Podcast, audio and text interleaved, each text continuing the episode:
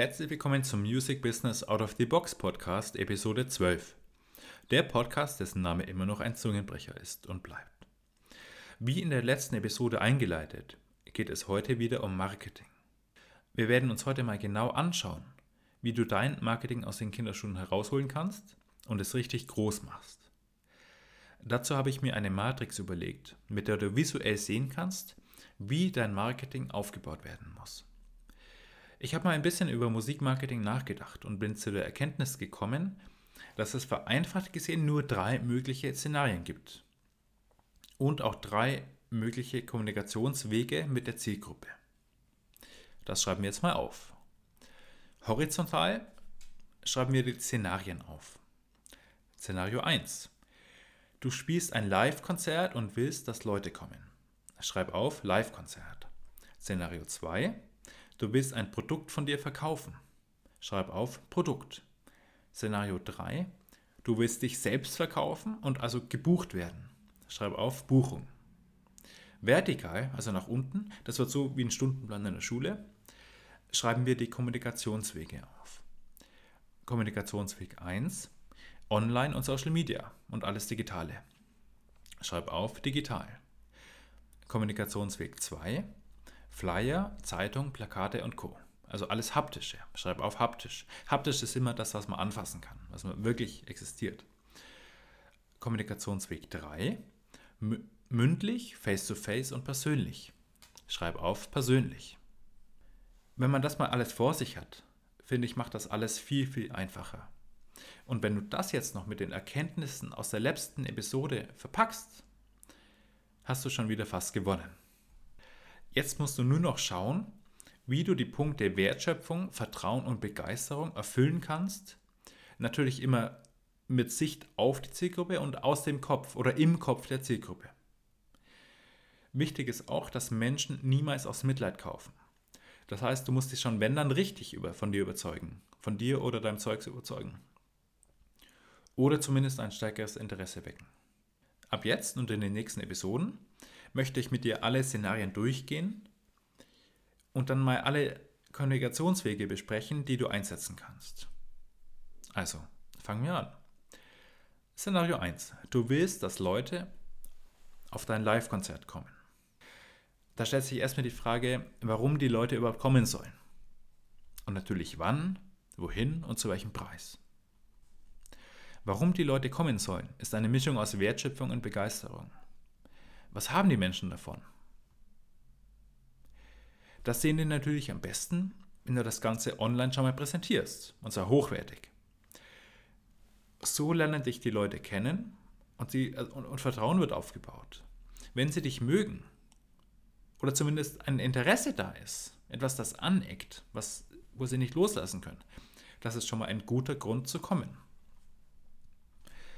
Nochmal, was haben die Menschen davon?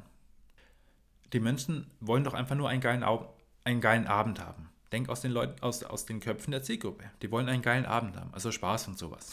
Kenne ich nicht. Das zeigst du am besten, indem du Ausschnitte aus deinen vorherigen Live-Konzerten zeigst und präsentierst. Dann sehen die, ah, ich kann da Spaß haben, da muss ich hinkommen. Noch ein Grund zu kommen.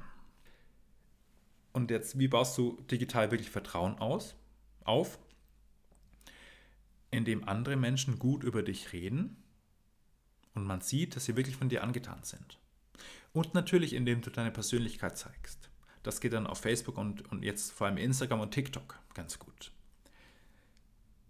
Das heißt, du präsentierst dich auf diesen Medien so, ja, so wie die Leute dich haben wollen, dass sie gerne zu dir kommen. Also nochmal, das ganze digitale Zeugs ist dazu prädestiniert, oder wie das Wort heißt, dein Wunschpublikum zu zeigen, dass du es drauf hast. So. Lass uns mal mit Flyer, Zeitungen, Plakaten und Co. weitermachen. Das sind also im Prinzip nur Bilder und Texte. Das ist erstmal gut, um die Eckdaten preiszugeben. Also wann spielt ihr, wo spielt ihr und wer spielt überhaupt, wer seid ihr? Das geht mit Plakaten ganz gut die an entsprechenden regionalen Tankstellen oder Bäckereien oder sonst wo öffentlich aushängen. An Brücken natürlich immer erstmal fragen. Natürlich nicht vergessen, auch an der Location selber. Viele vergessen auch, dass die gute alte Kreidetafel perfekt dafür ist, Laufpublikum einzufangen. Das habe ich selber schon tausendmal erlebt, als wir im Nest in Monheim gespielt haben. Haben wir auch schon zigmal gespielt.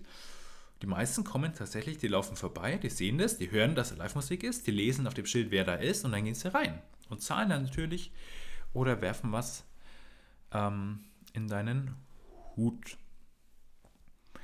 Dann gibt es dann natürlich noch die Zeitung. Da kommt dasselbe rein wie auf den Plakaten.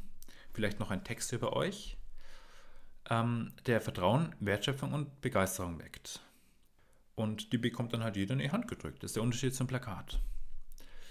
Ähm, achte beim Bild darauf natürlich, dass es viel aussagt. Also, dass man euch sieht, dass man eure Gesichter sieht, dein Gesicht sieht. Und ähm, ein Hinweis darauf ist, was zu erwarten ist. Ja? Und warum die Leute kommen sollen. Was sie von euch erwarten können. Das Manko an Zeitungen ist natürlich, oder auch an Flyern, ist, dass Streuverluste entstehen, da ja jeder eine Zeitung bekommt und nicht nur eure Zielgruppe. Das geht ja wieder mit E-Mail-Marketing. Und nach dem Konzert ist ein Artikel in der Zeitung perfekt. Artikel in der Zeitung bauen Vertrauen auf, ja, und eine gewisse Wertschöpfung. Denn du musst ja gut sein, wenn über dich geschrieben wird. Das ist vor allem, ja, in der, ich sag mal, ja, in der, im Mittelalter, in der mittelalterlichen Bevölkerung wichtig. Also die so von 30 und aufwärts, die noch Zeitung lesen. Dritter Punkt, mündlich. Viele unterschätzen, wie viel beim Menschen durch einen einzigen Satz ausgelöst, ausgelöst werden kann. Ja, Eric Clapton ist heute in München. Zack, Handy raus, Ticket gekauft.